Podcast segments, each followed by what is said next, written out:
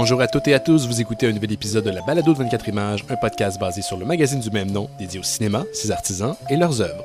Bruno Mercier au micro. Aujourd'hui à l'émission, Bruno Dequin, rédacteur en chef de 24 images, revient sur les réactions suscitées par le plus récent gala Québec Cinéma et la dernière pièce de Robert Lepage. Justin Smith nous fait découvrir la maison de production Métafilm. Alexandre Fontaine-Rousseau nous parle du réalisateur Joe Dante qui sera présent à Montréal dans le cadre de la nouvelle édition du festival Fantasia. Et en dernière partie d'émission, on discute du film Un beau soleil intérieur de la réalisatrice Claire Denis.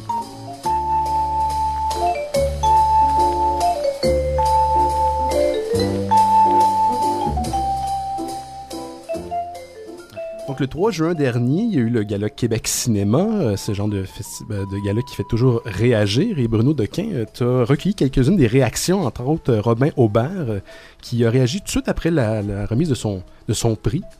Plusieurs prix d'ailleurs qu'il a remporté durant la soirée, mais dont meilleur film. Oui, donc euh, dans la petite chronique actualité, euh, je voulais m'intéresser à deux événements récents qui ont, euh, qui ont fait un peu les manchettes et mhm. sur lesquels il y a eu des, petits scandales, entre guillemets. le premier, le Gala Québec Cinéma, qui avait eu lieu le 3 juin dernier, comme tu le mentionnes. Et on peut remarquer qu'à chaque fois qu'il y a un Gala Québec Cinéma, il y a toujours des critiques, il y a toujours quelque chose qui se passe, même si cette année il a fait plus d'audimat que les années précédentes, mhm. ce qui est plutôt positif. Euh, mais cette année, il y a eu l'éternel euh, chialage et division entre ce qu'on considère comme, être, euh, comme étant du cinéma d'auteur versus cinéma populaire. Est-ce que les comédies devraient gagner des prix? Oui, non, on ne sait pas. Et ça a commencé en fait. On s'ostine encore là-dessus? Ah, on s'obstine encore là-dessus, on s'obstine tout le temps là-dessus. Ça, ça fait partie d'un espèce de surplace qui a pas l'air de vouloir bouger là, mais c'est le point Guzzo. C'est un peu le, le, point de Guzzo, c'est le paradoxe du Saint-Hubert, mais je vais revenir là-dessus ah, juste après. Euh, et, c'est vrai que ce qu'on pouvait observer, les trucs qui, euh, qui ont été des réactions en chaîne, c'est qu'il y a eu une réaction de Robin Aubert tout de suite, pendant le gala en fait, au micro de euh, Radio-Canada, qui a déploré le fait que son film avait été mal traité et mis en marché mhm. par ses distributeurs, Séville et Cristal, parce que Dixit, ils comprennent pas le, cinéma de genre et ils n'ont pas su comment vraiment l'exploiter en salle. Est-ce que ça touchait aussi l'idée de la distribution physique du film après? Oui, c'est ça exactement. Donc euh, lui mentionnait le fait que les aficionados de euh, cinéma de genre, c'est des gens justement qui sont très collectionneurs, qui aiment mhm. bien regarder les films en DVD, en Blu-ray, etc. Et euh, qu'il y a plein de gens qui commandaient par exemple le DVD espagnol, qui était la seule version existante à l'époque, au moment où il a parlé. Évidemment, les distributeurs, tout de suite après, devant le tollé, ils ont annoncé la sortie du Blu-ray quelque part au mois d'août. mais c'est vrai qu'il y avait un petit, un petit côté un peu doux amer à la suite de cette, de cette cérémonie. Mais le truc, c'est qu'après, il y a eu plusieurs réactions en fait. Il y a eu une autre réaction de Pascal Plante, qui est euh, réalisateur. Oui, les faux tatouages. Qui a fait les faux tatouages et qui écrit aussi depuis plusieurs années dans Point de vue.net, euh, blog et site internet et podcast aussi. Et qui a écrit un article sur les faux box-office pour euh, contrer en fait le les réactions attendues du journal de Montréal et d'à peu près euh, quelques euh, journaux et euh, médias généralistes, comme quoi à chaque fois c'est des petits films que personne voit, qui sont là, pourquoi est-ce que nos taxes vont pour mmh. des films que personne peut regarder, qui n'intéressent personne, etc., etc. Je pense que Sophie Durocher a la même chronique à chaque année, elle fait copy-paste. Sophie Durocher a la même chronique chaque année, Hugo Dumas dans la presse a la même chronique chaque année, je bon, ils, sont, ils sont plusieurs, et plusieurs sur des gros médias quand même, à avoir mmh. le même type de propos chaque année, donc Pascal faisait un peu un, il décortique dans son article en fait le, euh, à la fois les modes de diffusion des films en fait pour euh, un peu euh, démythifier cette idée que ces, films-là sont pas vus, que ces films-là font pas d'argent, etc.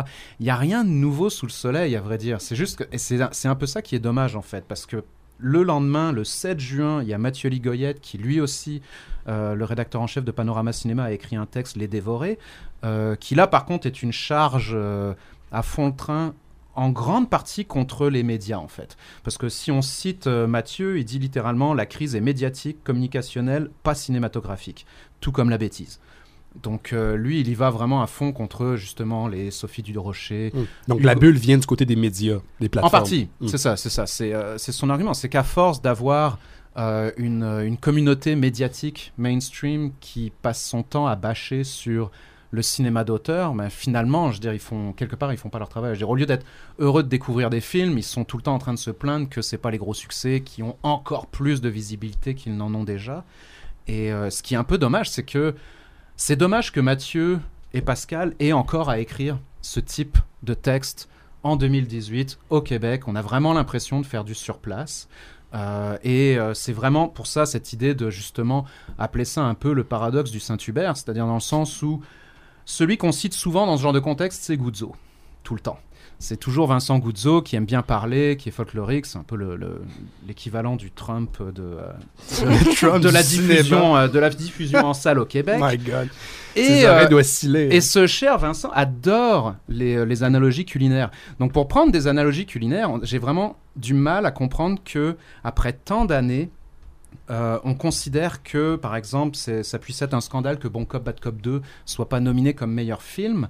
Dire, personne considère que c'est un scandale que les rôtisseries Saint-Hubert et pas un 3 étoiles Michelin.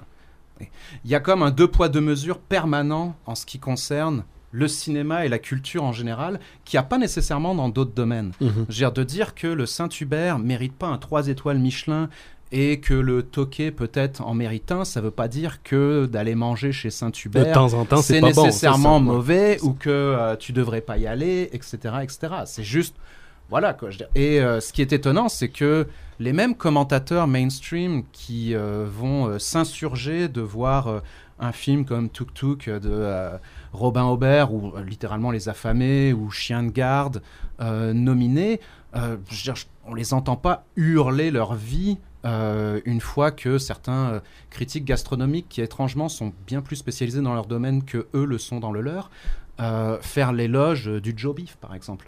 Le Joe Beef est pas à la portée de tout le monde, et tout le monde a l'air fier constamment que Joe Beef et Toké soient nommés parmi les restaurants où il faut aller dans le monde. Donc pourquoi on ne serait pas fier que Les Affamés reçoivent le prix du meilleur film canadien au TIFF, euh, qu'ils fassent plusieurs festivals, etc. etc. C'est vraiment une sorte de deux poids deux mesures et ça n'avance pas. D'ailleurs, c'est le film qui s'est le plus illustré l'année passée euh, à, mhm. travers, à travers le monde. Il a remporté le prix de ça.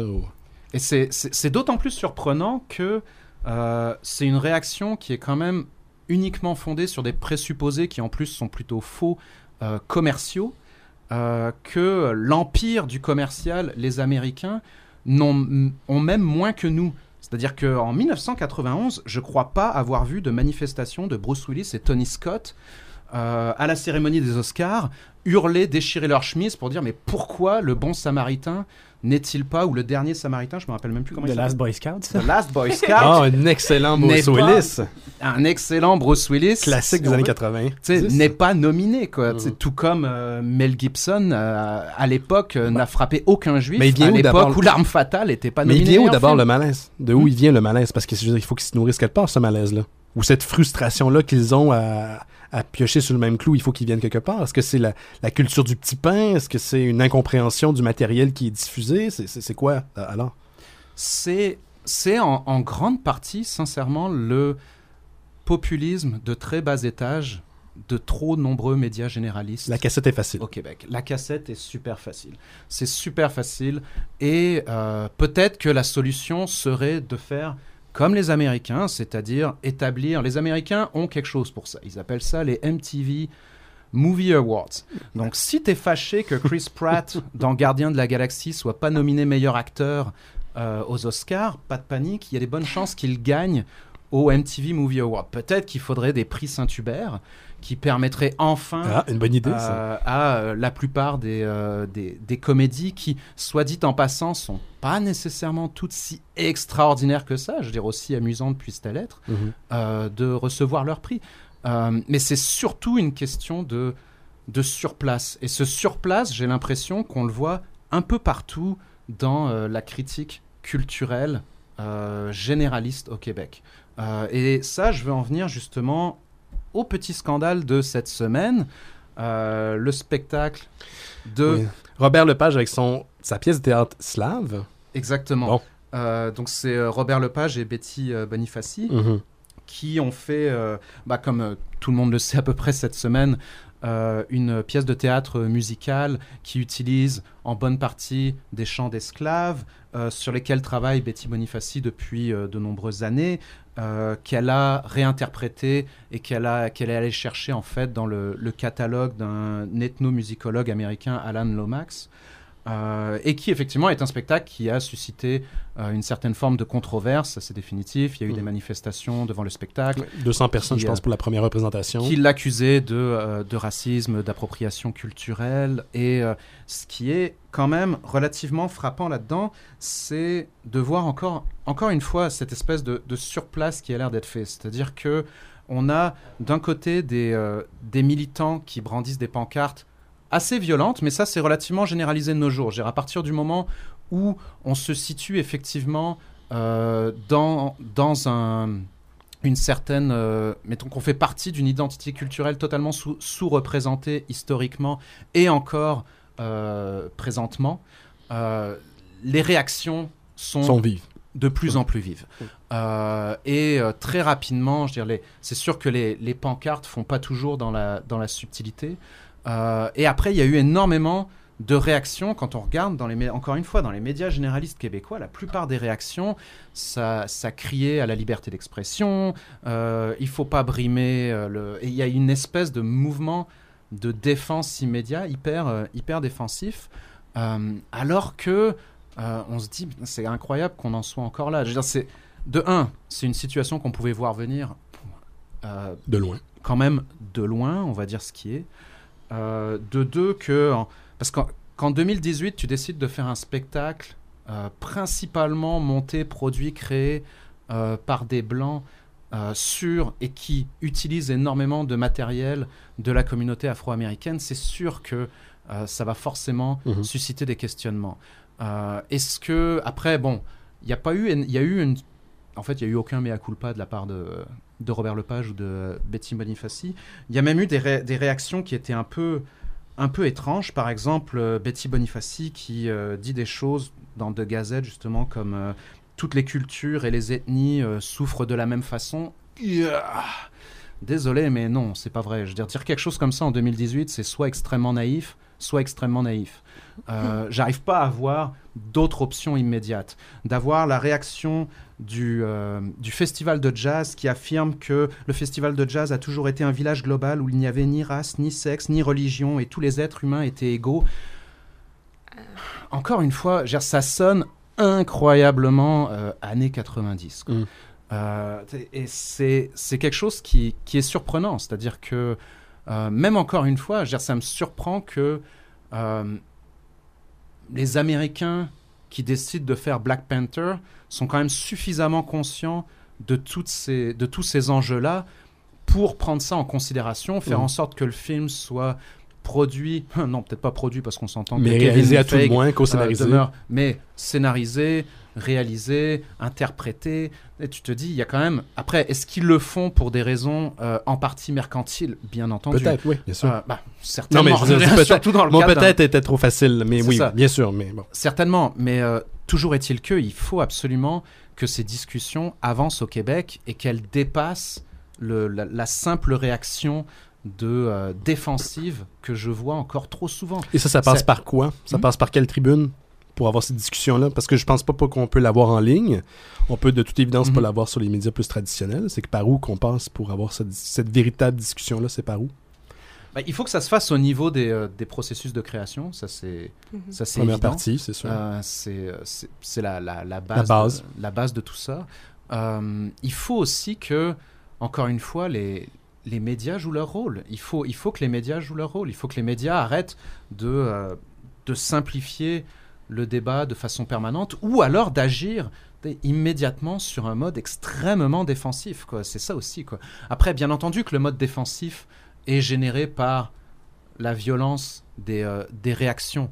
Mais euh, d'un autre côté, on peut se dire, bon, euh, on, on est tous, on est tous des grandes personnes, là, on, est, on est quand même capable d'en prendre. Là, à un moment donné, c'est pas parce qu'il y a... faut, faut comprendre un peu la colère de, des militants, il faut Mhm. être capable de euh, relativiser aussi leurs moyens de pression. Et c'est sûr que quand t'as pas de voix, bah, tu as tendance à avoir des moyens de pression qui sont de plus en plus, de plus, en plus violents. Mhm. Euh, mais mais, mais c'est... Oui, juste pour moi, parce que les deux histoires sont tellement connectées, dans, dans mon avis, juste parce que il y a cette idée dans le grand média québécois qu'on va maintenir comment ce que c'est. On ne va pas prendre des risques, on va pas faire des challenges. Alors quand nous avons des groupes qui disent peut-être c'est pas une bonne idée que Robert Lepage fait ce, ce spectacle de cette façon-là, au lieu de les Mhm. écouter ou de voir peut-être on a une diversité au Québec, peut-être on peut avoir des nouveaux idées. Et non, on va maintenir exactement qu'est-ce qui Mhm. était depuis les années 90, encore plus loin. Et c'est tellement frustrant parce qu'il y a tellement de jeunes euh, et des personnes des d'autres pays au Québec. C'est un place très divers. Et puis, ils sont mis dans cette catégorie comme autres. Toujours, toujours à nos jours. Il n'y a vraiment pas beaucoup de, de chroniqueurs qui sont jeunes, des chroniqueurs euh, qui sont euh, qui ont l'opportunité de, et la, la plateforme pour dire non, peut-être on doit comme regarder la situation d'une autre manière et peut-être le Québec peut changer. Et si ça change, ça va pas être la fin du monde. C'est- tellement frustrant pour moi. Mais je suis tout à fait d'accord avec toi. Je, je trouve que la représentation d'un manque, la représentation dans les opinions manque. Il y a manque de Oui. diversité. Euh, Sur le grand plateforme, Ouais, bien sûr, en ligne, maintenant nous avons les podcasts, euh, les petits magazines, Mhm, il y a mhm. des options, mais c'est pas la je même pense que ça fait partie aussi du problème, c'est que le, excusez-moi l'anglicisme, mais le long form, que ce soit écrit ou la consommation de contenu vidéo ou podcast audio, de long format, où ces questions-là pourraient être vraiment abordées de façon posée et en détail, parce que c'est pas des questions qui sont simples, euh, les tribunes, il manque. Il y en a pas tant que ça. Oui, euh, bon, tu peux, tu peux lire le devoir, puis un article complet où il y a des, des blogs spécialisés, mais c'est pas si répandu que ça. Et à cause de la nature même maintenant de l'industrie médiatique, où c'est les médias, il faut créer rapidement, puis il y a beaucoup moins de monde derrière la caméra, derrière le micro qu'il y en a déjà eu. Il y en a, mais c'est pas, pas la mer à boire. Ça amène cette réactivité-là. Veux, veux pas.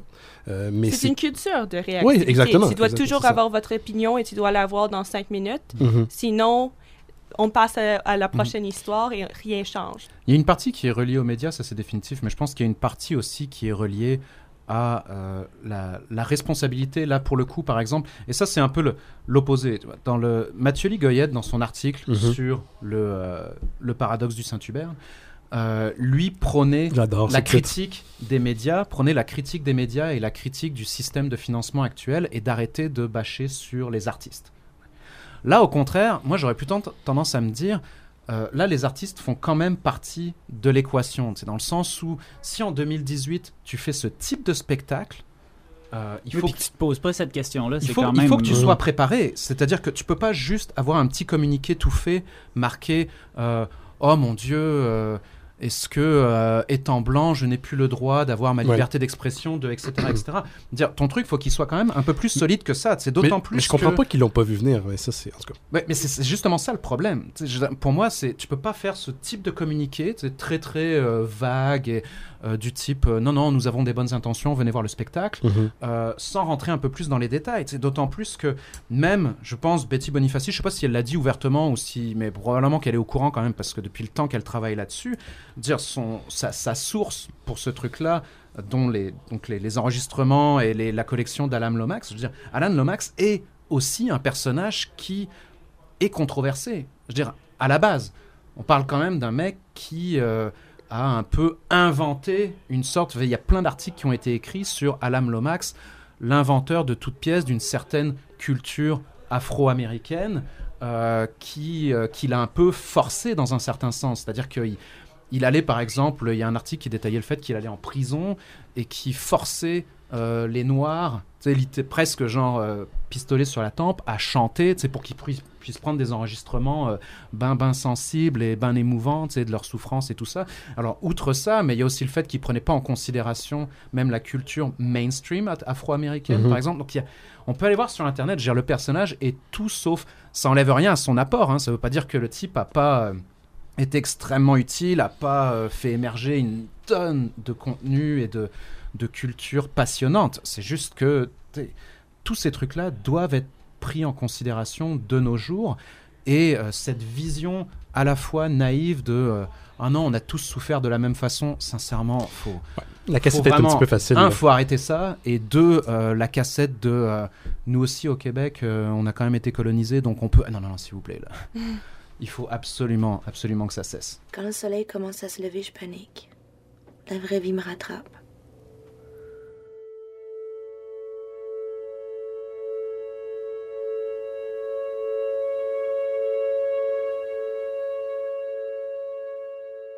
On va poursuivre dans un tout autre ordre d'idées. Justin Smith qui nous fait une rétrospective de Métafilm.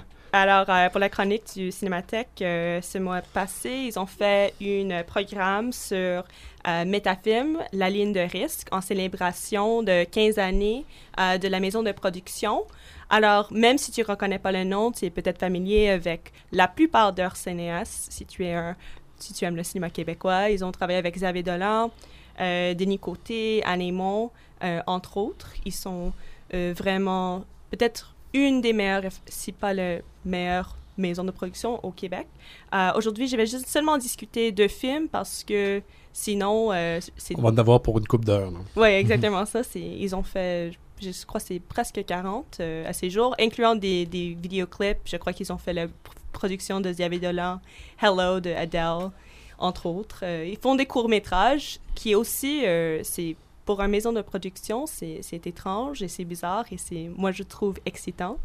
Euh, alors, premièrement, je vais parler un peu de Nuit numéro 1. C'est le film de Aymon. Euh, c'est d'un couple qui se rencontre dans le club et retourne pour euh, une nuit, leur nuit euh, de sexe qui devient une grande discussion. Je trouve c'est un film, c'est vraiment deux personnages qui sont pris dans cet appartement, sauf au début. Et au début, tu penses que c'est vraiment un, film euh, presque pornographique de Catherine, Catherine Breillet, mais ça devient quelque chose extrêmement différent. Moi, je trouve tellement sensuel et excitant. Et quand j'ai vu le film, j'ai vu pour la première fois ce mois, euh, j'étais tellement émouvée par les premières 15 à 20 minutes parce que c'est c'est vraiment sensuel. c'est comme un film de Philippe Grandieu. Mais on arrive à la- les discussions et rapidement, et ça tourne à un film Jean Eustache, euh, surtout La maman et le putain. Et c'est un moment de frustration comme absolue. C'est des personnes qui sont faciles à détester, dans mon avis. Euh, très sérieux, très euh, philosophique et cynique.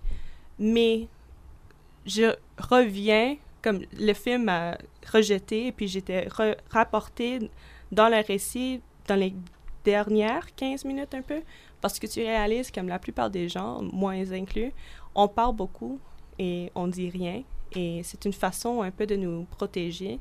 Alors, cette contraste entre le début du film, qui est tellement physique, et puis la plupart du film, qui est juste des personnes qui ne se connaissent pas du tout et peut-être ne connaissent pas qui sont même, um, c'est très euh, choquante d'une façon. Et quand j'ai fini de voir le film, j'ai pensé que je n'avais, je n'étais, je n'ai pas aimé, mais après deux jours, j'ai dit non, c'est comme ça m'a vraiment frappé Mhm. là. J'ai, c'est tellement bon et c'est vraiment la première film de Anémon que j'ai vu.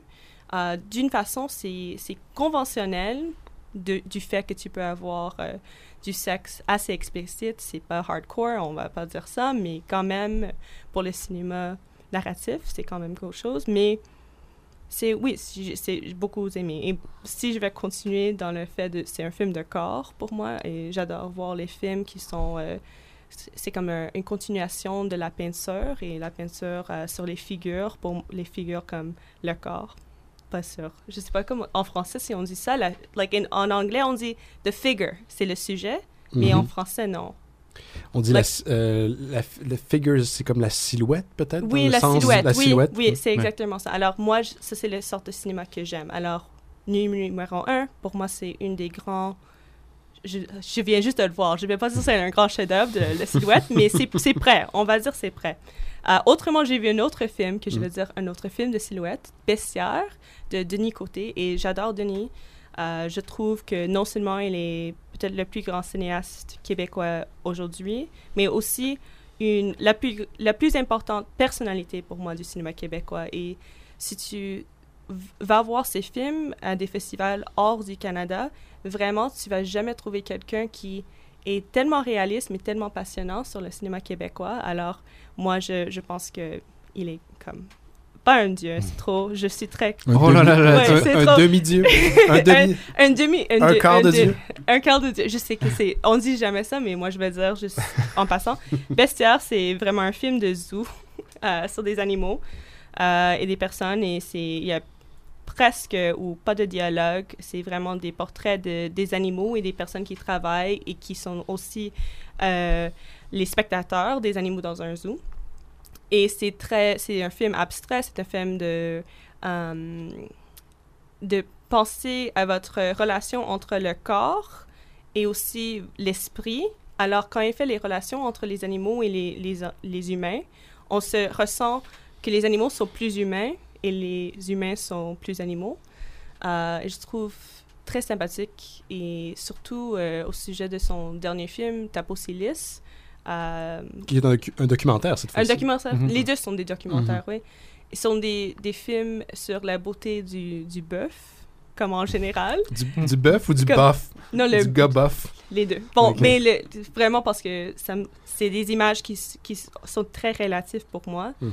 Et bien sûr, c'est c'est évident qu'ils sont fascinants pour lui.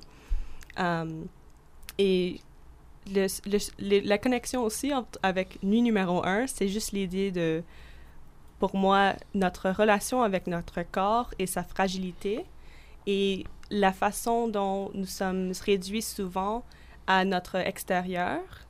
Et au début de Bestiaire, ce qui me fascine, c'est ça commence dans une cour d'art avec le taxiderme et tous les étudiants font leurs dessins Mhm. de c'est que c'est pas un c'est un étrange animal c'est un végétarien je sais pas mais c'est mais C'est ça ce que tu dis. c'est cute je sais pas Euh, alors ces deux films là sont pour moi accessibles de fait que je crois que tout le monde peut les regarder et les aimer mais ils sont aussi des films d'art euh, Bestiaire aussi je voulais juste parler rapidement je crois que je je ne fais plus du cinéaste, mais tu connais peut-être le documentaire euh, In the Basement Safari. Ulrich Seidel. Oui, c'était un peu dans ce Mhm. sens, mais un peu moins méchant, je trouve. Euh, Ouais. Ulrich a comme un, un sens d'humeur, pas cynique, mais on dirait... euh, Et Denis connaît bien son travail. oui, ouais, c'est évident. Mais ce sont des, des très belles connexions entre le cinéma local, mais aussi des- du cinéma en général. Euh, et j'ai voulu un peu parler de métafilm parce que je crois cette année, en 2018, euh, nous avons plusieurs films euh, américains surtout qui font des sorties, A24 et Blumhouse en particulier, qui approchent leur sujet euh, et le marketing de leurs films, pas par les cinéastes, pas par les stars, mais nous sommes des maisons de production. Alors, Avec leur nom, là. oui, premier. alors c'est comme Blumhouse Presents et c'était Truth or Dare. Truth or Dare, ouais. Mais A24 Hereditary aussi, c'est un autre exemple Mhm. de. C'est pas A24 Presents, mais c'est A24 du cinéma qui t'a apporté The Witch, euh, whatever, like les autres. Et c'est. Moi, je suis très fascinée par l'idée de c'est qui qui a contrôle du produit. Alors, pour Metafilm, c'est vraiment Mhm. deux producteurs. Tout, c'est- Tout tous les films, eux. tout, aussi, tout. C'est- Mm. Et c'est très rare. Sur 15 années, c'est toujours un des deux ou les deux producteurs, c'est Sylvain Corbeil et Nancy Grant. Mhm. Alors, est-ce qu'ils sont les auteurs du film métafilm d'un certain aspect ou est-ce que le- la théorie de l'auteur, c'est c'est mort dans 2018 aussi? Parce que... Ou c'est juste du marketing. Ça, c'est like, la fin de jour. Moi, j'ai beaucoup de... Blumhouse, en- surtout, nous avons comme brièvement parlé avant de commencer l'enregistrement. Blumhouse pre- presents Truth or Dare. Le film est affreux. Oui. Pourtant, ils ont présenté l'année d'avant Get Out qui a remporté un Oscar. Ouais. Mais c'était peut-être pas celui-là qu'il fallait mettre le nom devant, là, Truth or Dare, par exemple. Ou c'est, ils savaient que le film n'est pas bon. Mhm. Il n'y a pas de grand star. C'est pas un film de réalisateur. C'est pas comme si il n'y a pas de star euh, en avant du caméra ou en, en arrière. Mais c'est pas tant un phénomène nouveau dans la mesure où tu sais, je me rappelle dans les, années 90, tous les films qui étaient produits par Quentin Tarantino, puis que, tu sais, Oui, je veux dire, et sur le boîtier du. Je veux dire, Mais c'était l'individu versus euh, la compagnie. Oui, je comprends, je, je- je comprends ce que. Mais ce c'est le ce marketing. Mais c'est- ça, mais c'est- c'est c'est pas une technique de marketing complètement nouvelle. Ou je veux dire, Non, dans non, les non, années moi, je le 80, je veux dire, Steven Spielberg, c'était. Les années puis tout ça. 1930. C'est Et ça, c'est. MGM. Quand tu vas voir un film MGM, tu sais que ça. ça va être le glamour et tout ça. Mhm. Mais c'est vrai qu'il y, a- c'est- il y a un retour de ça, ça je suis Et d'accord. c'est des petites maisons. C'est, plus compliqué que ça, parce que oui, les exemples de Steven Spielberg, comme tu vas parler un peu de tous les Mais films présentés par Steven. Spielberg, oui. Ouais, forcément. Et, mais mais c'est fascinant pour moi que nous pensons rarement du maison de production comme un quelque chose de, de qui a une voix dans la production d'un cinéma national. euh, Mhm. Et peut-être euh, Et ils ont une bonne voix, ça, c'est une autre chose. une bonne voix. Dans mon avis, oui. Dans cette peut-être des autres personnes, les euh, au Journal de Montréal ne seront pas d'accord que c'est des films qui se méritent euh, l'attention, mais Alors, Oui. tu voudrais voir Métafilm présente Mommy? Ils ont fait Mommy. Ah je oui, sais, non, mais non, je veux oui, dire, comme oui. le nom. le Mais titre. Xavier Dolan, c'est trop. Ouais, Xavier Dolan maintenant est trop grand. Il va être Je dans comprends. It 2 aussi. Il va dans être deux? Ouais. Tu me l'apprends. Mais en même temps, pour eux, c'est la, la- la situation est un peu différente. C'est des exemples que tu nommais aux, aux États-Unis. C'est dans le sens où euh, la A24, par exemple, s'est fait connaître en étant à la fois dans un genre bien spécifique ouais. et puis aussi en ayant une sorte de d'approche euh, hyper esthétique à ce genre-là, puis tu sais, relativement intellectuelle quand même au genre en tant que tel. C'est un peu ça qui les a différenciés. Là. Mettons, si tu vois N20 A24 devant euh, un film d'épouvante, tu t'attends pas nécessairement à voir genre ça numéro Non, euh, bien 8. sûr. là.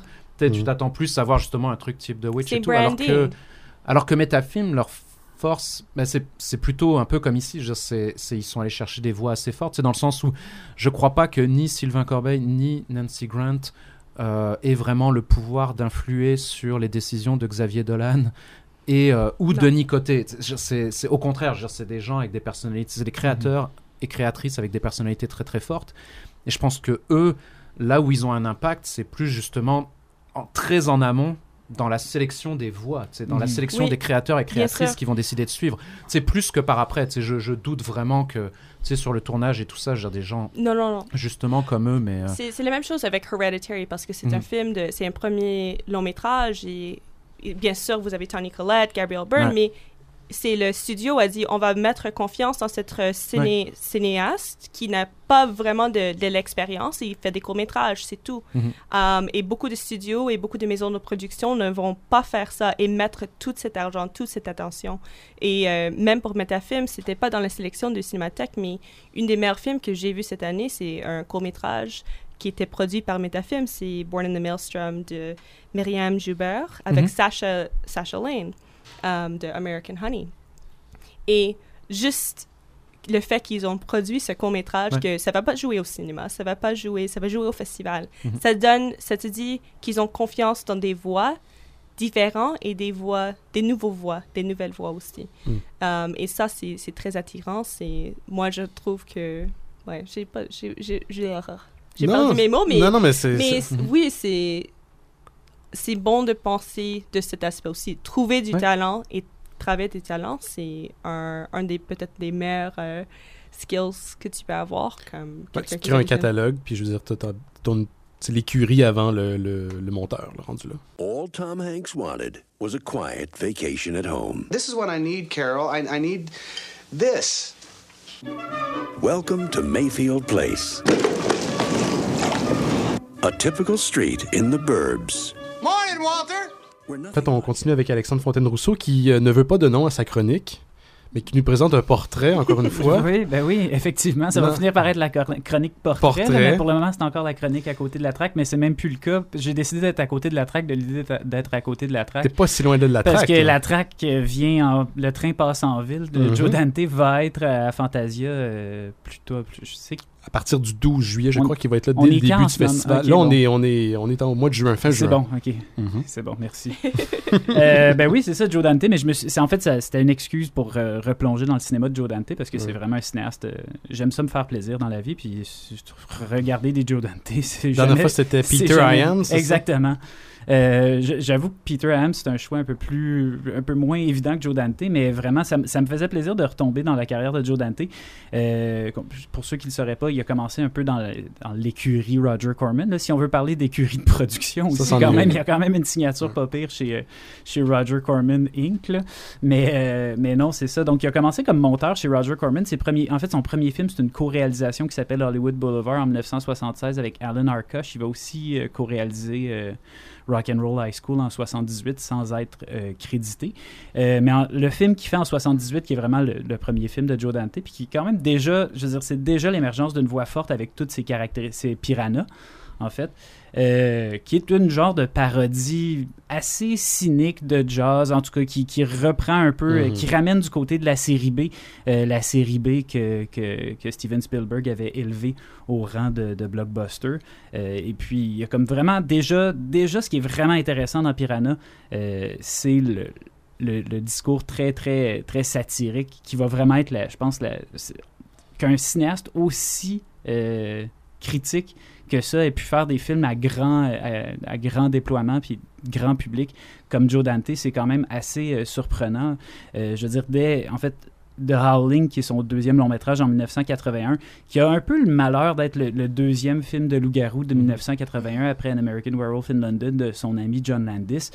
Je veux dire, c'est quand même un peu. Genre, j'ai déjà vu une entrevue où, tu sais, je sais plus c'est lequel qui disait qu'il avait appelé l'autre puis qui avait dit Ah, tu je suis en train de faire un film de loup-garou. Puis l'autre était comme Ah, Je suis en train de faire un loup-garou aussi. Euh, puis c'est ça, fait qu'il y a quand même deux. Puis je pense qu'on se souvient, on a tendance à plus se souvenir d'un American Werewolf in London, mais Darling est vraiment un film super intéressant aussi. Euh, déjà, il y a une séquence animée qui, nous rappelle le fait qu'avant d'être réalisateur, euh, Joe Dante rêvait d'être euh, cartooniste. Euh, et puis, euh, ben c'est ça. euh, c'est aussi déjà l'espèce de satire de l'Amérique, l'espèce de côté. L'Amérique des années 60-70 qui Mm. retombe sur le nouvel âge puis sur la culture de self-help est comme présente en filigrane de ce film-là. Il y a comme une critique des médias. puis, tu sais, le dernier plan du film, c'est quand même la boulette d'ham- Je sais pas si vous vous en souvenez, mais il y a le générique puis il y a la boulette d'hamburger qui cuit. C'est un plan fixe d'une boulette d'hamburger qui cuit puis qui se fait flipper. Puis c'est comme un peu euh, une manière de nous rappeler qu'il n'y a pas juste les loups-garous qui sont des carnivores euh, dans, la, nous. dans la chaîne dans la chaîne alimentaire. Il y a aussi le, le spectateur. Euh, la fin du film qui est aussi un peu un clin d'œil à Network. Euh, c'est vraiment déjà, un- pour un film d'horreur, il y a déjà tout un sous-texte humoristique, un sous-texte euh, satirique qui est vraiment présent. C'est quasiment, j'ai envie de dire, parce que le prochain euh, projet de Joe Dante, c'est euh, son sketch dans Twilight Zone de Movie, puis c'est aussi là qu'il va être récupéré par Steven Spielberg. Mais j'ai envie de dire que ces deux cinéastes de la communauté, Spielberg et Dante, mais autant Spielberg a comme un côté bon enfant, une sorte de- d'affection euh, absolue pour la communauté, autant Joe Dante, c'est un peu le, le versant euh, anarchique euh, de Spielberg. Puis je pense que Spielberg lui donne cette liberté-là, puis il produit, lui permet de produire des films qui sont à la fois grand public et euh, extrêmement critiques. Mais c'est ça, donc Twilight Zone de Movie, il y a aussi George Miller, John Landis qui font des sketchs là-dedans et Steven Spielberg qui fait le, le pire des quatre sketchs, on va se le dire. Là.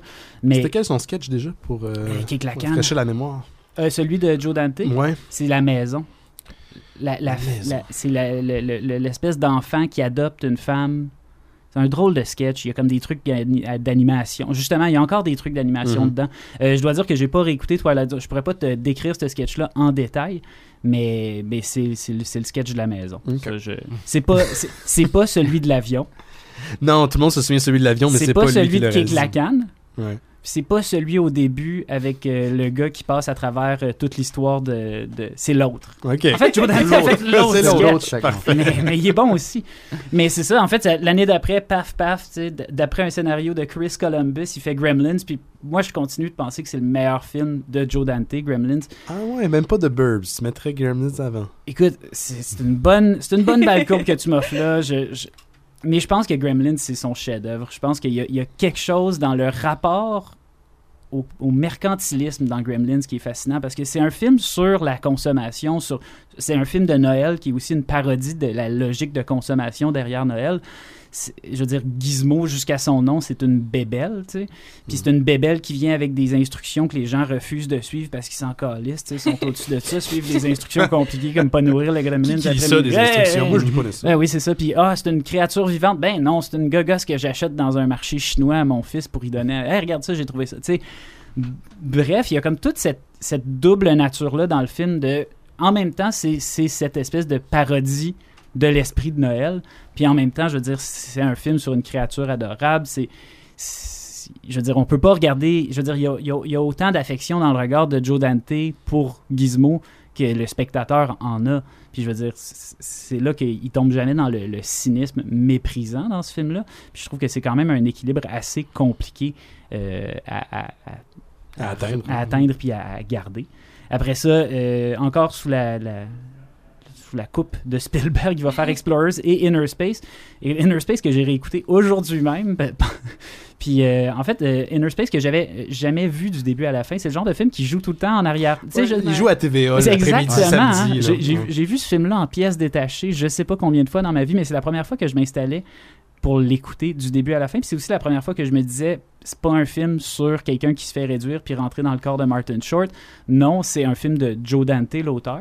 Puis le- je- le- c'est un peu un film où le, côté euh, critique euh, est, mis de côté. Mais par contre, ce qu'il y a de vraiment propre à Joe Dante, puis qui va, qui est quand même, c'est le côté Chuck Jones, Looney Tunes, cartoon, qui est complètement assumé dans ce, dans ce film-là, dans la manière de filmer. Je veux dire, il y a des moments où c'est littéralement comme essayer de reproduire de manière euh, photographique les effets Mm. euh, qu'on a dans un dessin animé. Entre Euh, autres, quand il se transforme là, dans notre Exa- personne. là. exactement. Ou, tu sais, je veux dire, les gens, quand ils se transforment, ils... Comment dire? Je veux dire, comment, comment dire, à part en faisant des sons. Mais, donc, c'est ça. Après ça, le préféré de Benoît, The Burbs, Yes. effectivement, qui est encore... euh, tu sais, je veux dire, The Burbs, c'est aussi un film incroyable sur l'Amérique. Puis c'est aussi un film qui a l'idée géniale de résumer l'Amérique à un...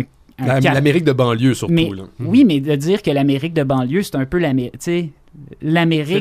L'Amérique. Avec un grand A. le- le- I mean, même quand Donald Trump il pa- parle aux vrais Américains, il parle aux Américains Oui, oui. de The Burbs. C'est ça, C'est pas exactement. les New Yorkers, c'est les, c'est les personnes, c'est Tom Hanks. C'est ça, la- la- l'Amérique, euh, l'Amérique, c'est c'est un gazon devant ta maison puis un drapeau dans ta cour. là, je veux dire, c'est dans- dans- en tout cas, il parle de cette Amérique-là, Oui. puis c'est cette Amérique-là qui est l'Amérique qu'on essaye de vendre. petit pied carré de gazon, c'est ce qui est le plus important. Ex- Exactement, mais qui encore une fois de la même manière que Gremlins est un film sur la communauté, puis que l'œuvre de, de Joe Dante parle de la communauté, c'était- c'est cette espèce de petite idée de la communauté fermée là, euh, qui est explorée dans The Burbs. Puis je veux dire, le, le- le discours de Tom Hanks à la fin, quand il dit que c'est eux les fous, puis Ouais. que, je veux dire, c'est un grand moment de cinéma américain.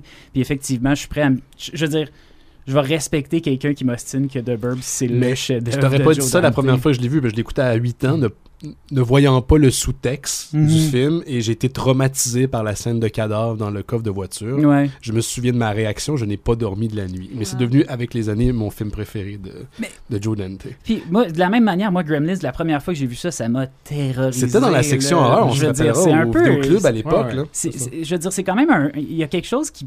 Subtil, même si c'est des films qui ont l'air grand public, Mhm. ils, ils poussent quand même des boutons dans ces films-là. Je veux dire, ils, ils osent aller un petit peu plus loin euh, que, ce, que la limite qui devrait être respectée, sans que ça tombe dans, dans l'effet de choc complètement gratuit ou que ça, ça perde son espèce de... C'est juste comme le film parfaitement accessible qui, qui, qui va un petit peu à l'extérieur de ta zone de confort. Je pense que le, le scénario originel il allait beaucoup plus dans la zone d'horreur. La mère finissait la tête Mhm. coupée, ce genre de choses-là. Ça se sent encore dans le film de Joe Dante, mais ça a été modifié au Ouais. cours de la production. Mais une autre chose qui est intéressante avec The Burbs, puis qui est une autre des, des tendances du cinéma de Joe Dante, c'est son côté extrêmement cinéphile, le- des références à, au western classique, tout ça. Il y a vraiment une affection de la tradition cinématographique qui, qui, qui va vraiment étrangement être mise en évidence dans Gremlins 2, qui est comme le festival des références, le festival des clins d'œil, qui met en scène notamment un, un personnage de... de, de- de- tu sais, le genre un gars déguisé en Dracula qui présente des films tard la nuit. Un horror show Ouais, host. ouais, un horror show host euh, un peu déchu qui se plaint du fait que les gens les gens ont plus peur de rien puis que les gens puis finalement c'est lui qui va passer le qui va faire le reportage sur la prise de pouvoir des Gremlins puis le fait qu'il utilise Christopher Lee Christopher Lee qui a comme je dirais son un de ses plus beaux rôles en carrière parce que c'est en même temps Christopher Lee qui joue un rôle puis c'est en même temps Christopher Lee qui rend hommage à toute sa carrière euh, d'une manière jamais c'est jamais comme du pastiche c'est jamais c'est toujours vraiment senti c'est de l'appropriation il se réapproprie tout ce bagage là puis il leur présente mais c'est ça puis Gremlins 2 c'est aussi le film le plus chaotique anarchique Méta, euh, extrêmement mais- méta. Extrêmement méta, mais de- de- comme, je veux dire, quand la pellicule brûle puis que les Gremlins détruisent le film puis que finalement il faut Hogan Hulk Hogan se lève. euh, là les Gremlins, ça, les gens ils sont, ils ont- sont venus ici pour s'acheter de la liqueur, pour manger du popcorn puis pour regarder une vue. Il y a comme tellement de degrés qui fonctionnent à ce moment-là. Mais mais il y a aussi le côté où tout d'un coup, tu sais, en quelque part, Joe Dante, il est quand même du bord des Gremlins qui foutent la merde. Puis ça, c'est quand même une des tensions qui est amusante dans ce film-là. C'est que, je veux dire, c'est il refuse systématiquement de donner au public ce à quoi une suite de Gremlins devrait... euh, les, les caractéristiques que ça devrait satisfaire. Je veux dire, le- il voulait pas ça, il voulait pas le faire à l'origine, puis il s'est dit je vais le faire, mais je vais le faire à mon Absolument. Avec, mes, avec mon idée à moi. là. Puis je veux dire, le générique au début qui est, encore, qui est réalisé par Chuck Jones, qui est en fait les, les, les Looney Tunes qui, qui se chicanent autour du logo de Warner Brothers. Je veux dire, dès le départ, ce film-là assume en même temps sa filiation, puis je veux dire, va dans une direction complètement chaotique. Puis je veux dire, le- son film d'après, c'est Matinée, peut-être son plus beau film au sens. euh, beau, Lettre euh, d'amour. Une lettre Lettre d'amour, euh, vraiment. Mais tu sais, vraiment, c'est un beau film sur le cinéma. Je veux dire, un espèce d'hommage. J'ai l'impression, oui, c'est un gros clin d'œil à William Castle, le personnage de John Goodman, mais j'ai l'impression que c'est impossible qu'il n'y ait pas aussi un petit clin d'œil à Roger Corman, je veux dire, dans, Mhm. qui est Assurément. comme son. Puis c'est ça, c'est un film qui se passe pendant la crise des missiles de Cuba. Euh, John Goodman qui vient présenter un film qui s'appelle Mant, sur donc euh, le très habile jeu de mots qui réunit man et ant. Puis, euh, c'est comme un genre de film avec une gimmick poche, mais c'est ça, c'est pendant la crise des missiles de Cuba, puis c'est un film qui joue sur la peur du nucléaire. Je veux dire, tu regardes ce film-là, t'as t'as pas juste envie de réécouter du cinéma, t'as envie de réécouter des films de monstres des années 50. Ouais. Je veux dire, c'est c'est vraiment, tu sais, de la même manière que Tim Burton rend un hommage comme, si c'était comme l'époque des hommages, c'était, tu sais, Ed Wood est sorti un an après, puis je pense que c'est l'âge d'or des films hommages au, à la série B des, des, des années 50, mais je veux dire, il y a- il y a quelque- c'est son Ed Wood un peu. Après ça, it- je tiens à dire que, puis ça, c'est Alexandre L'Enfant qui apprend ça en allant sur une page Wikipédia en 2018, mais il a réalisé et il a travaillé à titre de Creative Consultant sur, sur la série Erie, Indiana. J'ai adoré ce Je- programme. Oh Je, mon je- Dieu. je me- parle tout le temps, personne l'a vu. Pas la nouvelle génération, parce qu'il y a une deuxième génération des Indiana qui était absolument infecte, mais la première, mais maintenant que Ouais, tu le mentionnes, Mais non, mais c'est il y a ça. du Joe Dante quand dans j'ai cette quand j'ai vu ça, quand j'ai vu Ben ça, oui. je me dis c'est vraiment logique, c'est vraiment c'est ça, ça saute aux yeux dans le fond. Fait que j'ai- j'étais bien content. 10 ans, C'est- je pas ouais, à cette bon, ben, série-là. C'était ta découverte de la journée. Mais c'était ma découverte de la- le- mon autre découverte de la journée parce que vous le savez, quand je me prépare pour quelque chose, je me prépare à la dernière minute. C'est d'avoir écouté un téléfilm réalisé en 1997 par Joe Dante qui s'appelle The Second Civil War, qui a été produit par HBO. C'est là que le, le Joe Dante satirique. C'est un téléfilm, ça a son petit côté téléfilm poche. Les jokes sont un peu point-point par bout. Je veux dire, c'est pas le film le plus fin dans son écriture ou quoi que ce soit, mais c'est quand même l'histoire de l'État de l'Idaho qui décide de bar... le, gouverneur de l'État de l'Idaho décide qu'il ferme les frontières de l'Idaho parce qu'il refuse d'avoir des immigrants pakistanais en Idaho parce qu'il veut défendre son slogan, c'est genre America as it should be. Puis ça déclenche une deuxième guerre mondiale. Je veux dire, c'est un film sur l'Amérique de Trump C'est actuel. ben, et d'ailleurs, Trump, qui, oui, mais puis je- je- j'en ai pas parlé quand, mais je veux dire le personnage de Daniel Clamp dans euh, dans, euh, dans Gremlins 2, qui Mhm. est Donald Trump, Ouais. je veux dire, Oui. qui est comme un magnat de l'immobilier new-yorkais, Mhm. imbu lui-même, puis complètement idiot. Et je veux dire, c'est Tu sais que la Trump Tower est pas très loin de la Trump Tower en New York. hein. tu le sais, C'est c'est tu clair. le sens. Mhm. Sont peut-être même une par-dessus l'autre. Mais, mais, mais non, fait que c'est ça. Donc, c'est un film, c'est ça qui. On, on suit l'action euh, de, l'intérieur d'un. euh, en fait, d'un réseau de nouvelles qui s'appelle le News Network.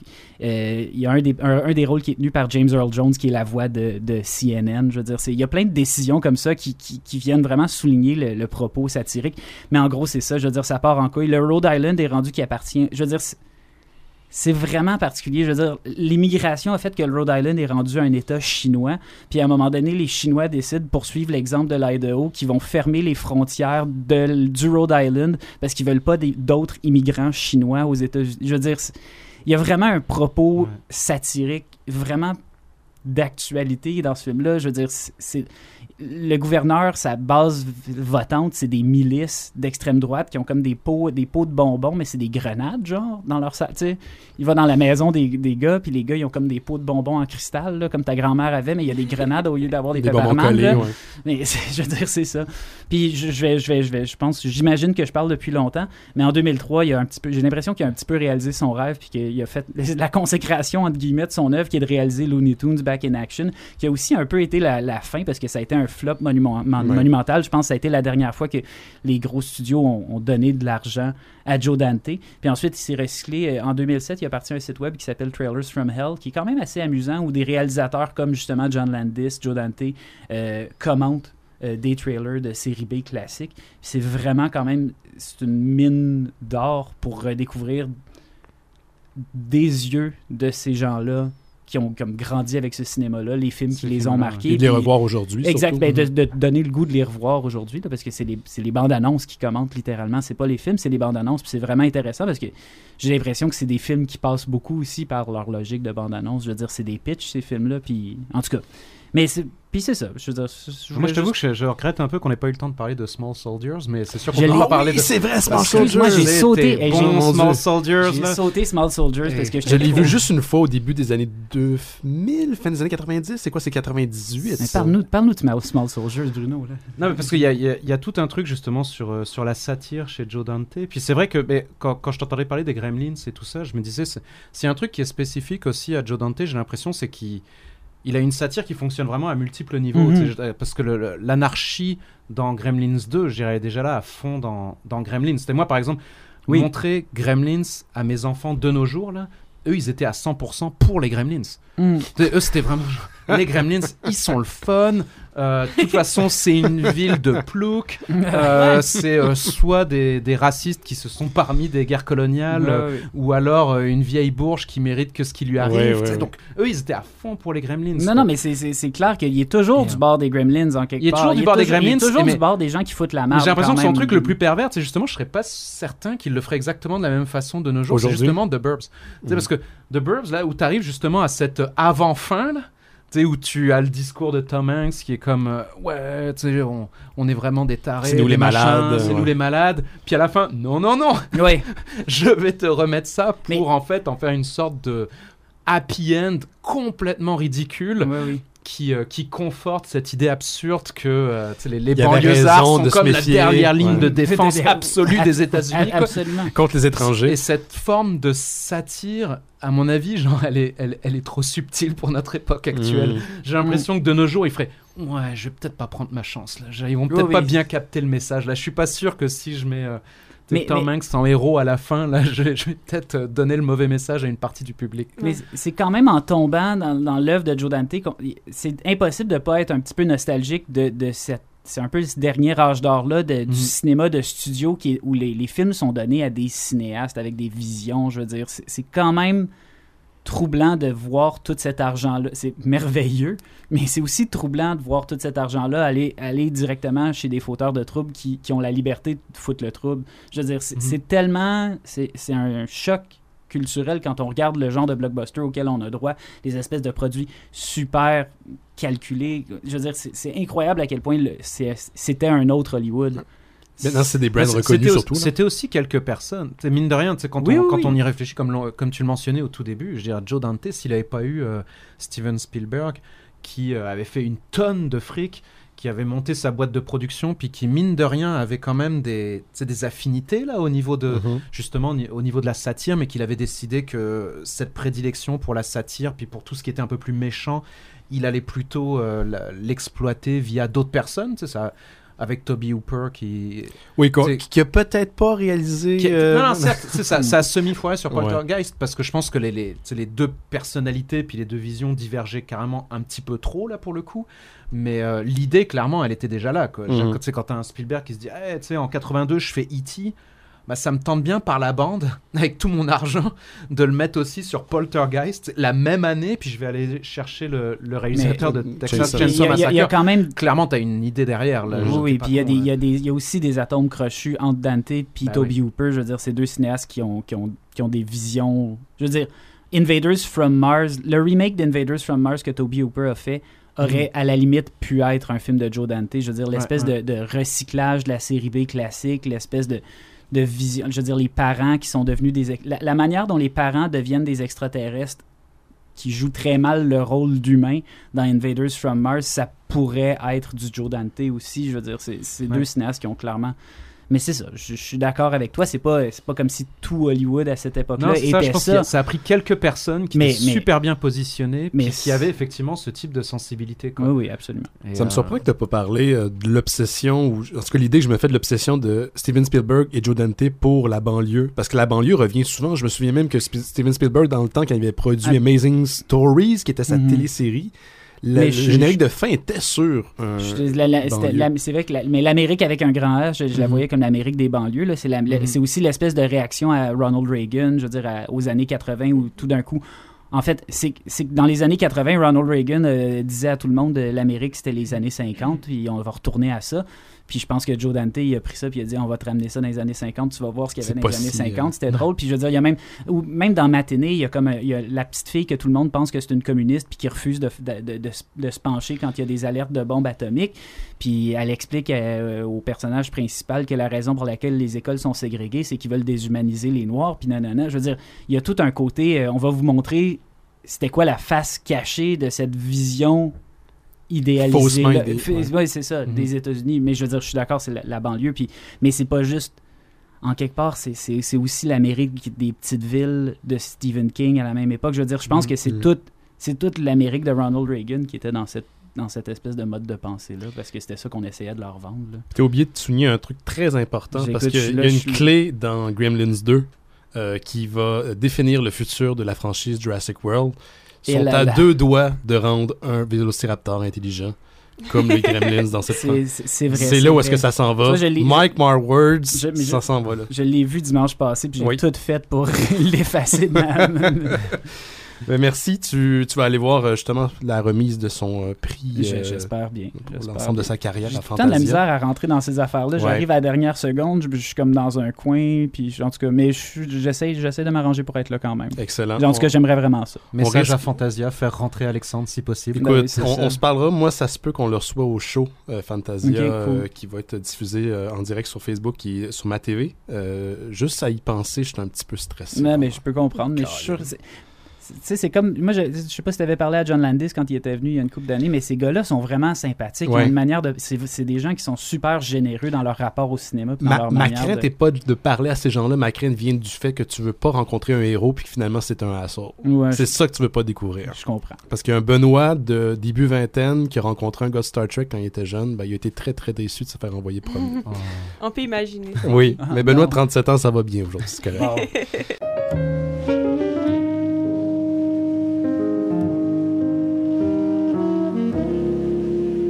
Et Bah, je suis rentrée avec lui et euh, Mais j'ai pensé que j'étais très heureuse, que j'avais beaucoup de chance, que ma vie était.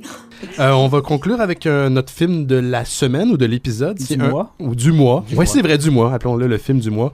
Un beau soleil intérieur de Claire Denis. Ça met en vedette Juliette Binoche. Et euh, Justine me disait que sur l'affiche, on disait aussi euh, Gérard Depardieu, mais c'est très. C'est fausse- une fausse publicité, là, rendu Ouais. là. Parce que, bon. Pas tout à fait quand même. Ben, oui. oui. Mais Euh, si tu vas voir le film pour voir Gérard Depardieu, c'est la seule chose qui te fait penser au, tout au long du film. Alors, Oui. c'est c'est peut-être pas une excellente idée de le mettre là.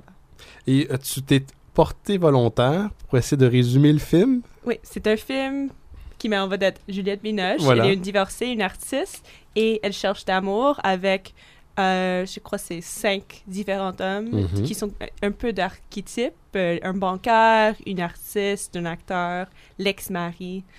Euh, Un gars vraiment- disco. un, un gars disco euh, avec euh, un bouche de poisson un peu. Oui. Et c'est des vignettes, c'est pas, pas une chronologie, c'est c'est vraiment ces petites histoires d'amour ou manque d'amour, plus, plus euh, être, pour être plus précis. Euh, Ou son- l'impossibilité d'atteindre l'amour, mais l'impossibilité qui est créée par nous-mêmes, peut-être. Oui, Mm. exactement ça. Et c'est bien sûr le nouveau film de Claire Denis. Alors, Mhm. d'une façon, c'est peut-être. Tu, si tu adores Claire Denis, tu vas voir le film et ça va être un film de Claire Denis. Mais autrefois, c'est comme dans ce film, il y a plus de dialogue que toutes le- tous les autres films au complet de Claire Mhm. Denis. Bruno l'a décrit euh, quand tu nous l'as euh, l'as partagé. Tu disais que c'était une comédie. Peut-être c'est mes connaissances en cinéma qui sont pas assez aiguillées- aiguisées, pardon. Non, mais non, j'ai où- pas dit comédie, j'ai dit. Comment t'as dit ça? C'est Claire Denis qui fait sa comédie romantique. Ça veut pas dire que c'est si romantique que ça et que c'est si drôle que ça. Euh, c'est euh, c'est moins drôle que. Je m'attendais pas à un film là, américain slapstick, là, mais euh, Non, non, non, non, mais disons, si on, si on compare à, à certaines des œuvres euh, par lesquelles elle s'est fait connaître, euh, la, la plupart des, des cinéphiles, c'est- plus une comédie White Material. c'est que plus une comédie que Beau Travail, que. C'est effectivement plus une Que Trouble plus- Every C'est plus une, ah oui, c'est sûr, c'est plus une comédie. Mais de là, à- je trouve que de là à utiliser l'étiquette de comédie avec tout ce que ça implique.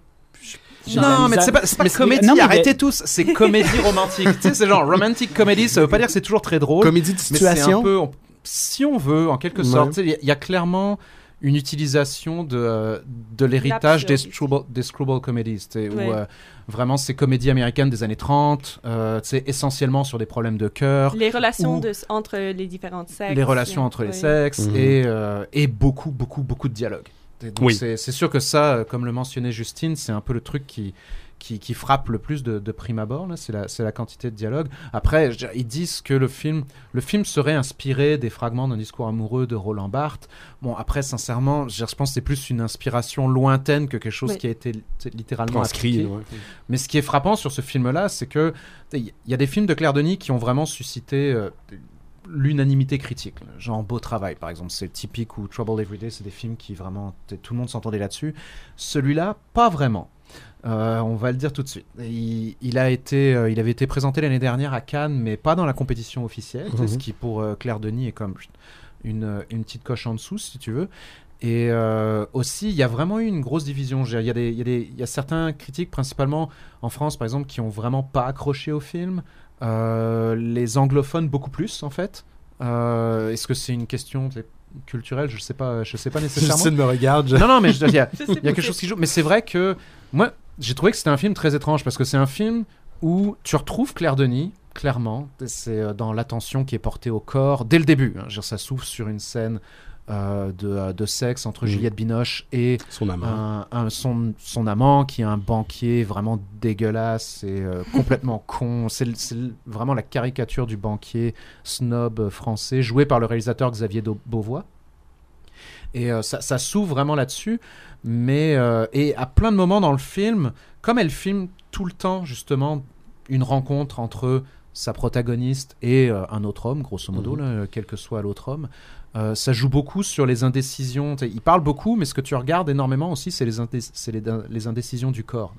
Donc euh, je pense en particulier à une scène, à un moment donné, elle est dans une voiture avec un acteur qui est insupportable. Ouais. Euh, t'es encore une caricature. Parce que c'est un peu ça le truc dans le film. C'est que t'es tiraillé entre la subtilité de sa mise en scène par moment et la lourdeur des, euh, des types qui sont représentés. C'est-à-dire chaque type qui est représenté est représenté, mais pas vraiment avec beaucoup de subtilité. Le banquier, c'est vraiment ta vision de ce qui est à peu près de pire.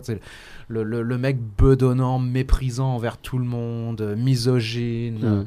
euh, etc. Dé- C'est dépressif, infidèle, enfin c'est la totale. Euh, L'acteur la- parle beaucoup pour lui, hein. Narcissique, Mm. angoissé, alcoolique, euh, etc., etc. Mais tu as cette scène dans la voiture où elle se fait ramener chez elle, et puis là, en fait, elle essaie de le faire monter chez elle, mais On elle coupe pas- souvent à sa et- main sur, euh, et, sur et la elle porte. cadre énormément, c'est justement sa main. Donc tu, portes autant d'attention à la main de Juliette Binoche qui est en train de tenir la poignée de la porte, mais qui l'ouvre pas tout à fait parce qu'elle a quand même envie qu'il se passe quelque chose, mais elle est quand même pas sûre, donc elle est quand même en train de mettre un peu de pression sur la porte. Donc ça, c'est un truc qui est assez. euh, dire, personne d'autre que Claire Denis, quelque part, l'aurait filmé comme ça, cette scène-là. Il y, a, il y a quelque chose dans, dans- dans sa mise en scène qui reste attaché à ça, qui est encore plus manifeste dans une scène de danse, parce qu'il y, y a souvent des scènes de danse chez Claire Denis. Bon, là, il y en a une sur une chanson d'Etta James. euh, et, euh, Avec Disco euh, Bouche de Poisson. c'est ça? voilà, Ouais. exactement. Et, euh, et ça, c'est tous ces moments où tu, où tu retrouves Claire Denis. Et euh, donc, il y a- il y, a énormément de choses intéressantes. Après, il y a vraiment, effectivement, un truc qui est troublant. Mais je veux dire, ça a incroyablement gossé. Je sais qu'Alex a moins aimé. c'est comme une, réa- une réaction épidermique, puis je veux dire, je veux dire, t'as des plaques hein, en ce moment. non, mais ça a, été, ça a été physique. Là. Je veux dire, je suis rentré de chez nous, j'étais comme. Mais je trouve que les personnages sont insupportables. Je trouve que c'est comme. Ça me, ça me choque de voir. Autant je trouve que, évidemment, c'est bien tourné. C'est Claire Denis, je veux dire, ça va toujours être bien tourné. On- je veux dire, on- autant je trouve que de, s'intéresser, de se complaire comme elle le fait à ce milieu bourgeois-là. Puis oui, il y a des moments où on en sort. Oui, il y a des moments où on peut-être on, commence à laisser une pointe de critique paraître, mais c'est jamais clair, c'est jamais fort. C'est Je veux dire, je trouve jamais, je trouve jamais que, quand il y a des moments où, par exemple, le personnage de Juliette Binoche essaie de, de connecter avec des gens qui sont pas de sa classe sociale, je, je trouve que le film devient mais soit d'une hypocrisie, soit d'une maladresse incroyable. Je veux dire, par exemple, quand elle, quand elle commence à essayer de parler au chauffeur de taxi, de lui demander euh, euh, comment toi ta journée elle a été, ça revi- dans le fond, elle pose ça. C'est pour, C'est pour elle, c'est pour jaser pour elle. je, je- je veux dire, quand- euh, que- que le film fasse un. qui s'intéresse comme si ça allait la rendre plus sympathique au fait que elle se sente quasiment mal d'avoir une ride du. euh, que- qu'elle se fasse rapporter chez elle par le, le chauffeur. Je l'ai pas de- compris, cette séquence-là. Je voyais pas à quoi ça je veux servait. dire, ben, je veux dire, ça- c'est- je pense que c'est censé souligner son malaise par rapport à cette relation-là, mais Mhm. je veux dire, en quelque part, que le malaise de sa relation avec le gros port de banquier, puis je veux dire, c'est pas, c'est tellement grossier. Ce personnage-là est tellement grossier qu'il y a juste une manière de l'appeler, puis c'est le gros port de banquier, je veux dire. On s'excuse au banquier, c'est pas parce qu'il est banquier, c'est parce qu'il est un gros porc. Je- Quoi que, je veux dire, le fait d'être banquier peut ne pas aider, je veux dire, dans le rapport économique, là, on va pas se le cacher. Mon père est banquier en passant. Mais écoute, euh, c'est correct. euh, Je veux dire, euh, il fait ce qu'il veut dans la vie, puis je dis ce que je veux dans oui, oui, la pas. Mais euh, je veux dire, euh, comment dire, c'est ça, je trouve que ça devient complaisant. Puis je veux dire, le personnage de Sylvain, qui est justement le personnage qu'elle rencontre en allant danser, est vraiment victime de ça. Parce que, je, je veux dire, en quelque part, il, il y a ce beau moment-là, qui est un des beaux moments du film. Je veux Mhm. dire, un des moments où il y a quelque chose Il y en de a quelques-uns quand même. oui, oui, mais je veux fair. dire, c'est, mais c'est un des beaux moments au sens de pas juste de bien tourner, pas juste de, mais juste au sens de, de, beauté. Mhm. La beauté de la scène. Ah oui.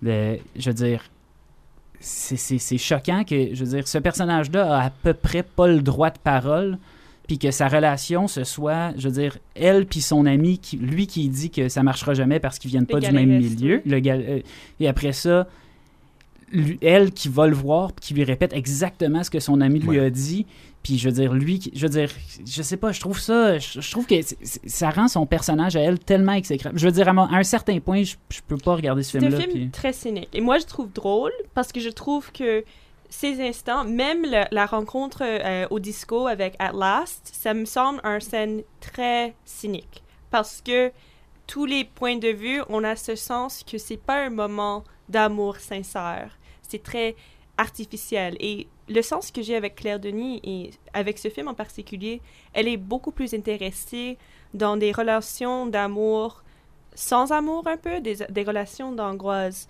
Et le bancaire, pour moi, il est bien sûr le plus dégueulasse, mais on a aussi le sens que pour Juliette Binoche et pour Claire Denis, c'est la relation la plus intéressante, le plus sexy et le plus excitant. Mhm. Et Parce qu'elle est un petit peu dépravée là-dessus. oui, la elle, relation, elle je parle. expli- elle- elle- elle explique tout à l'heure le Mm. film que je peux jouir quand je dis ah il est un salaud, il est dégueulasse et tout ça.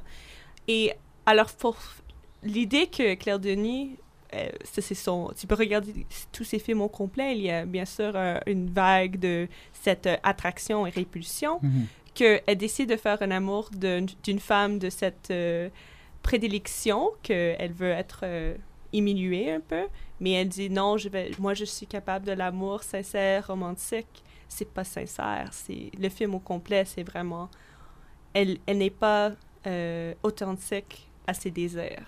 Ses désirs sont destructifs quand même. Bon. Je pense qu'elle est autodestructive aussi. Là. Je veux dire, là, tout le temps, c'est tout le long du film, elle, elle détruit des belles opportunités. Elle est l'architecte de son propre malheur. Il y a bien des moments où elle aurait pu tourner à droite au lieu d'à gauche, puis le film aurait été réglé. Ok, il n'y aurait pas eu de tension dramatique, mais de crisser son camp, je veux dire, c'est ça la seule. Non, mais c'est vrai, là, à un moment donné, c'est comme, je veux dire, c'est toutes des trous de cul, des, des- des trous de cul narcissiques, puis je veux dire, pas bouche de poisson. Bouche de poisson est sympathique. non, non, absolument, absolument, mais je veux dire, il est, il est- justement, il est, il est réduit, c'est quand même le seul personnage que tout d'un coup, dans un film de Claire Denis où tout le monde parle, parle, parle, parle, parle, Mhm. la seule personne qui n'a pas le droit de parole, c'est lui, puis je trouve ça, C'est plus je trouve intéressant. Je trouve, ça, je trouve ça tragique à un certain point. Je veux dire, je trouve ça. Je comprends, je, je- je pourrais intellectualiser ça, puis, mais Ouais. je- il y a quelque chose de, de, de viscéral, de, de- comme, je- comme je disais, d'épidermique. Je veux dire, je trouve qu'à un certain point, pourquoi tu décides de filmer ces gens-là? Pourquoi, pourquoi ton, ton, ton discours sur l'amour passerait par cette, cet univers-là? Puis je veux dire, elle peut pas être complètement cynique puis méprisante à l'égard de ces personnages-là. Je veux dire, d'une certaine manière, ça se peut pas que ce soit pas son d'une certaine manière Oui, son milieu fait, ouais. je veux dire puis c'est c'est là que je- qu'est-ce que c'est- je veux dire soit c'est soit elle se déteste puis elle déteste sa vie mais je veux dire je trouve pas qu'il y a cette distance il y a- je trouve pas que je trouve pas que le film crée tant que ça des points de distanciation par rapport au personnage parce que Claire Denis a, a film collé sur le monde puis je dirais proche puis cette proximité là fait que je peux pas le prendre comme justement comme au sens de comédie. Je veux dire, pour moi, la comédie, c'est nécessairement le rapport comique, c'est un rapport de distanciation. Mhm. Je veux dire, puis, je veux dire, il- sa caméra fait pas ça. Sa caméra fera jamais ça. Puis je veux dire, je peux pas. je comprends pourquoi on dirait que c'est une comédie, mais je pense qu'à un certain point, on utilise le terme comédie pour excuser des, des- des problèmes de, de- Oui. de- de positionnement. J'ai écouté Claire Denis parler du film et surtout euh, l'inspiration fragment d'un discours de Roland Barthes. Et elle, c'est c'est vraiment une er- interprétation, mais c'est elle, elle s'est fixée seulement sur deux des, des chapitres, c'est l'angoisse et l'anticipation. Et pour elle, et elle dit même, l'angoisse, c'est le seul aspect de l'amour qui m'intéresse en faisant ce film. Et est-ce que c'est vraiment un aspect d'amour? On, on- on peut faire la discussion. Pour elle, oui ou non. euh, c'est- c'est pas vraiment un film. euh, je comprends bien aussi. D'un autre niveau, si j'étais, j'ai approché le film, j'étais dans un autre esprit, euh, soit j'étais dans Peine d'amour ou j'étais euh, f- je, je- je- tr- trop de temps à Westmount, j'aurais dit comme je vais me tuer, c'est impossible. Je comprends bien, oui. Mais, mais, mais puis je comprends, euh, je trouve ça intéressant que tu parles d'anticipation parce que, tu mais justement, encore une fois, je comprends l'idée que le désir puis l'anticipation sont liés. Je veux dire, c'est, un beau sujet, mais je veux dire, le personnage de l'acteur qui, qui vient parler de l'anticipation, qui dit que pour lui, l'amour, c'est juste avant, puis euh, ta tu sais, puis c'est, à un moment donné, de regarder ce film-là, puis d'avoir envie de dire à tout le monde de fermer sa gueule, d'arrêter, c'est, c'est, c'est- pour moi, c'est une expérience insupportable. Puis c'est, c'est ça le problème, là, je veux dire, c'est, c'était... Ben, c'est court Mais c'est probablement un des objectifs du film aussi. C'est euh, d'insister. de, de me dire, de me Mais a- dire que le corps devrait chose, parler je- puis que les gens devraient Non, mais arrêter. encore, encore une fois, je trouve ce qui est, ce qui est surprenant avec, avec ce film-là, c'est que euh, ça va un peu dans les extrêmes, tu sais, dans le sens où, euh, d'un côté, ça peut être très très lourd, tu sais, dans sa représentation justement des archétypes euh, masculins de la bourgeoisie, une certaine bourgeoisie, culturelle française, euh, ça, ça fait pas dans la subtilité, Euh, mais, mais à d'autres moments, il y a quelque chose quand même d'assez, je trouve, il y a quelque chose d'assez radical de faire un film qui est vraiment justement avec parce que tu mentionnes le fait que tu peu, il n'y a pas assez de distance, etc. Mais j'ai l'impression que c'est vraiment, elle s'est dit que je, je veux vraiment faire un film sur une femme. Je fais un film sur une femme, je fais un film sur le désir féminin. Il y a une part de moi qui est irritée par le milieu qu'elle représente. Euh, Il y a une autre part de moi qui trouve ça, mine de rien, relativement courageux d'aller jusqu'au bout de ton concept, puis de faire un film sur ce milieu dont tu es probablement, comme tu le mentionnais, là, j'allais probablement bien plus proche. Elle fait bien plus partie de ce milieu-là que de plein d'autres milieux qu'elle a pu filmer. Là. Euh, surtout à cette, à cette étape-là de sa vie. Là. Je veux dire, ça, fait, euh, ça fait assez longtemps qu'elle est euh, installée, institutionnalisée, reconnue, etc. C'est clair que elle circule bien plus avec, autour d'un milieu culturel relativement huppé probablement que trois jeunes de banlieue du, du, du nord de Paris. quoi. Et, et donc, quelque part, il y a une, je trouve qu'il y a quelque chose d'assez euh, d'assez courageux de faire ça. Parce que si on, si on ramène ça justement à ce genre, supposément genre du film, là, sais, qui est. Si on, va arrêter l'histoire de, de, comédie romantique, là, mais tu sais, mais juste du screwball, là, je veux dire, là, vraiment, tu sais, le screwball, ça a toujours été dans les deux sens.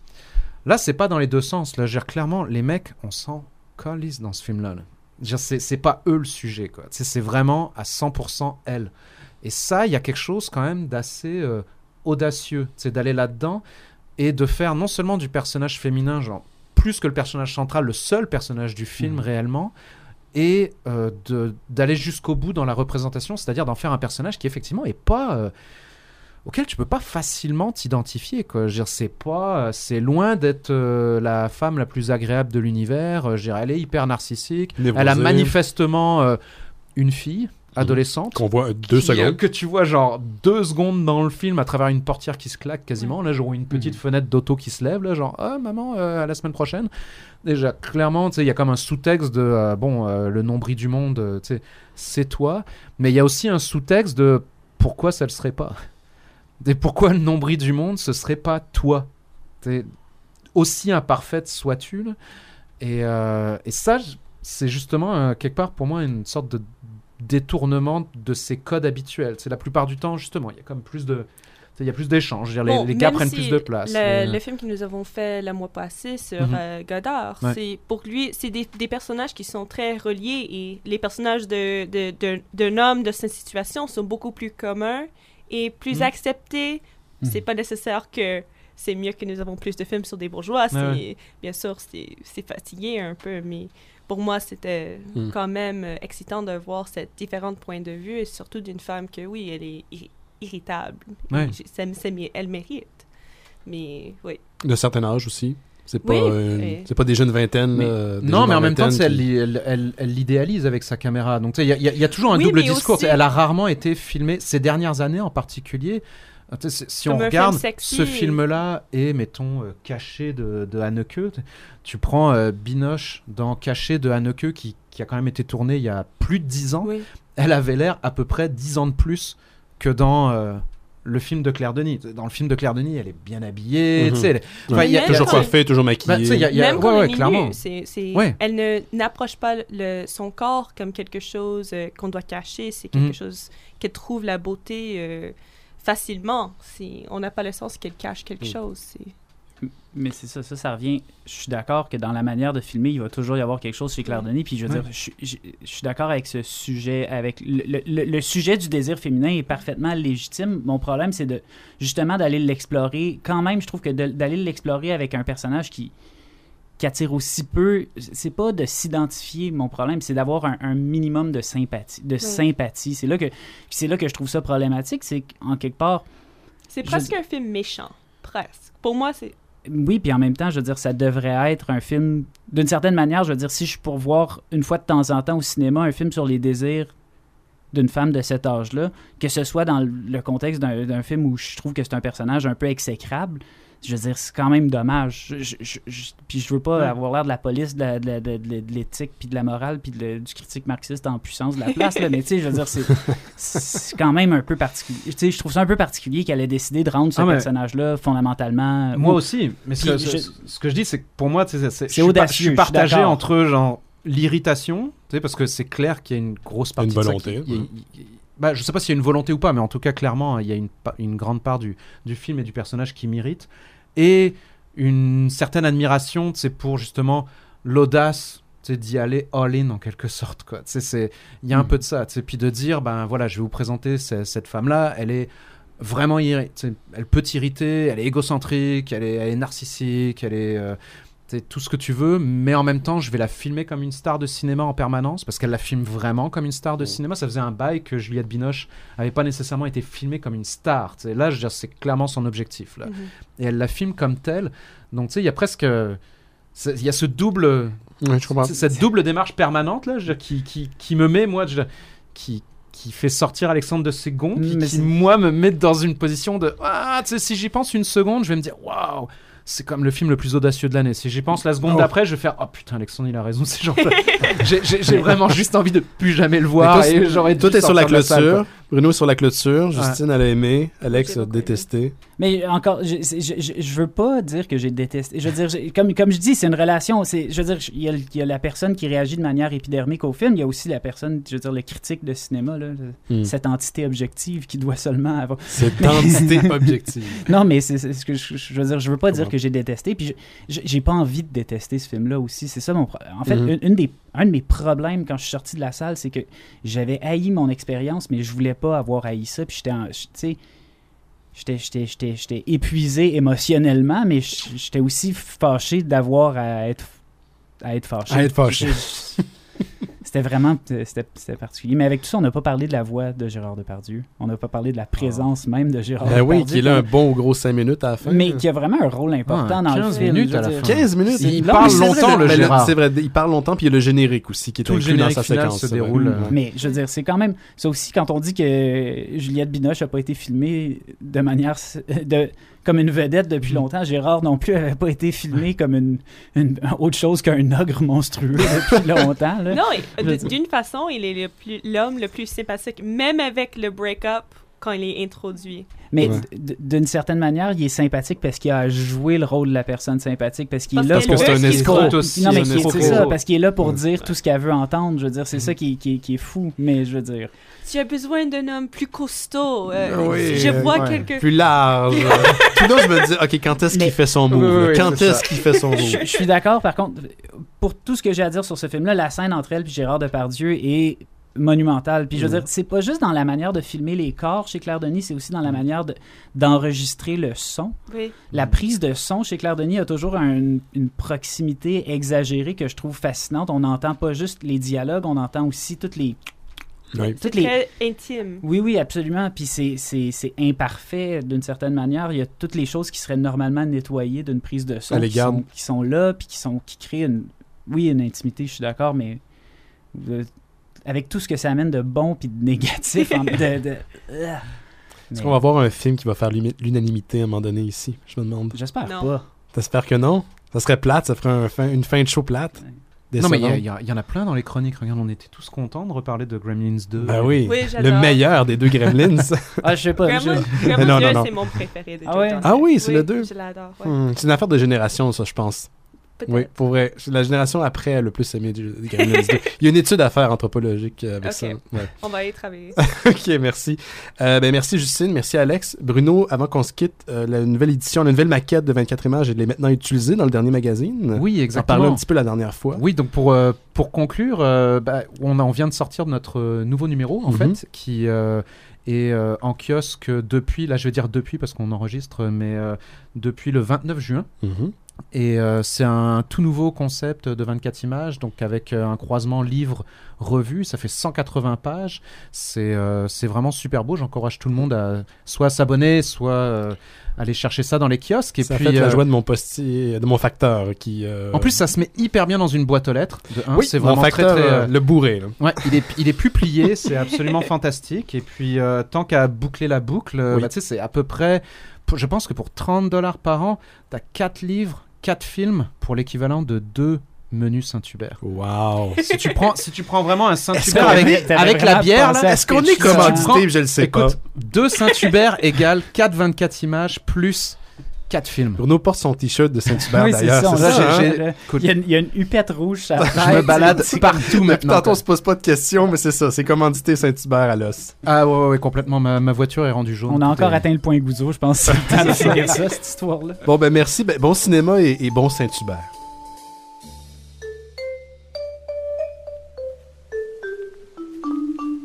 Mm.